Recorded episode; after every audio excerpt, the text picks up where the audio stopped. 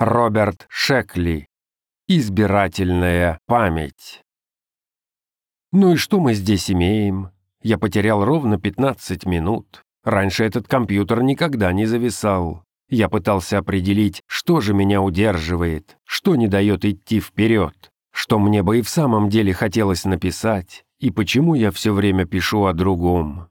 Как получить большее удовольствие от работы? Или это уже невозможно? Как проникнуться духом пьесы? Собственно говоря, дух пьесы и подсказал мне вышеупомянутую идею. После долгого отсутствия Бог совершенно неожиданно возвращается на небо. «Добро пожаловать, сэр», — произнес архангел Гавриил. «Пока вас не было, возникли кое-какие вопросы. Мы даже не пытались на них ответить. Теперь, когда вы вернулись, мы передаем их вам. Они относятся к делам, которые вы не завершили перед уходом». «Например?» — поинтересовался Бог. «Да мало ли что. Возьмите хотя бы человеческую душу. Существует ли она? Является ли частью мировой души? Или это отдельное и независимое образование? Что есть суть человеческая? Есть ли она? Или это механически созданная иллюзия? Существует ли жизнь после смерти? И если да, то временная или вечная? Где она протекает? В раю или в аду? А может, в чистилище? Следует ли вообще думать об этом в подобных выражениях? Нужно также дать определение добра и зла. На Земле ситуация зашла в тупик. Вы уже давно не говорили с людьми понятным и доступным языком. По правде говоря, Боже, с людьми не мешает пообщаться.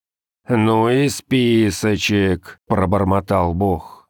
«Это еще не все», — сказал Гавриил. «Пока вас не было, появилось множество научных вопросов. Искривлено ли пространство-время, велика ли Вселенная, существуют ли другие Вселенные? Если да, то одинаковы ли они по размеру, конечен ли мир?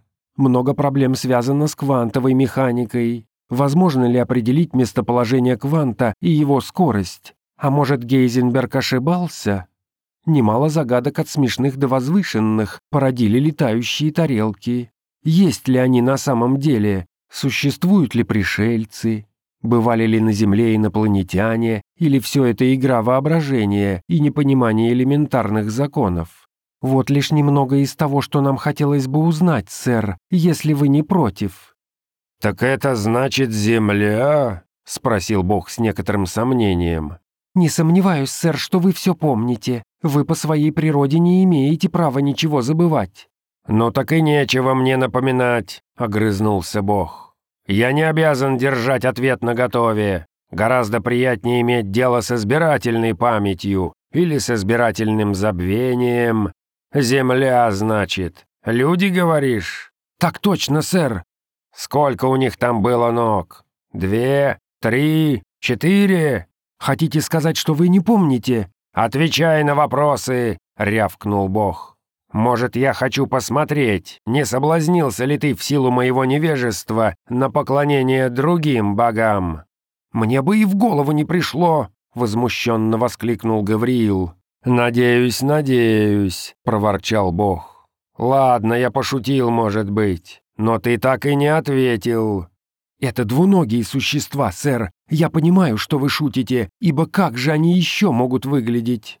«Вообще-то у них может быть любое количество ног», — проворчал Бог. «Нигде не указано, что разумное существо обязано быть двуногим». «Нет, сэр, вы никогда этого не утверждали. Но, насколько нам известно, человек — единственное разумное существо во Вселенной». «Насколько вам известно», — презрительно фыркнул Бог. «Звучит весьма жалко». «Да, сэр», — сдержанно ответил Гавриил. «Позволено ли Архангелу, который смеет считать себя вашим другом, поинтересоваться, где вы были?» «В отпуске», — коротко ответил Бог. «О-о-о», — произнес Гавриил. «Играл», — добавил Бог. «Понятно». «Игра — работа Бога», напомнил Бог. «Да, сэр, глупо было бы с моей стороны об этом забыть». «Не переживай, даже архангелы несовершенны». «Воистину, сэр». «Даже Бог несовершенен». «Если вы так утверждаете, сэр». «Разумеется, Бог совершенен в своем несовершенстве». «Как вам угодно, повелитель». «Что я сказал?» «Простите, повелитель». «Не обращай внимания. Иногда я развлекаюсь внезапными провалами в памяти. Ты даже не представляешь, как весело что-нибудь сказать и тут же забыть». «Вот уж весело», — пробормотал Гавриил. «Тебя что-то смущает?» — спросил Бог. «А я что, спорю, что ли?» — резко ответил Гавриил и подумал, что пока Бога не было, людям его очень не хватало.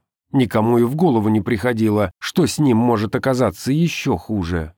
«Я, между прочим, вернулся кое с какими задумками», — произнес Бог. «Это замечательно, сэр», — сказал Гавриил, вспомнив, как они радовались в те далекие дни, когда Бог впервые приступил к творению. «Мы создадим новых существ. Будут ходить на четырех ногах утром, на двух днем и на трех вечером. Это разгадка тайны сфинкса, не так ли, сэр? И ответ на нее есть человек. Да, если подходить к вопросу метафорически. А как еще к нему можно подходить? Буквально. Вы хотите сказать, что у новых существ в самом деле утром будет четыре ноги, днем две отвалятся, а к вечеру одна отрастет снова? Правильно. Ну что скажешь? Любопытно. — осторожно произнес Гавриил. «Тебе не понравилось?» «А что тут может понравиться?» — воскликнул Архангел. «Тебе, кстати, и двуногое создание не очень пришлось по душе, когда мы все создавали». «Нет, сэр, неправда. Я всегда утверждал, что ваши идеи божественны». «Верно, но некоторые из них божественнее других. Не так ли?»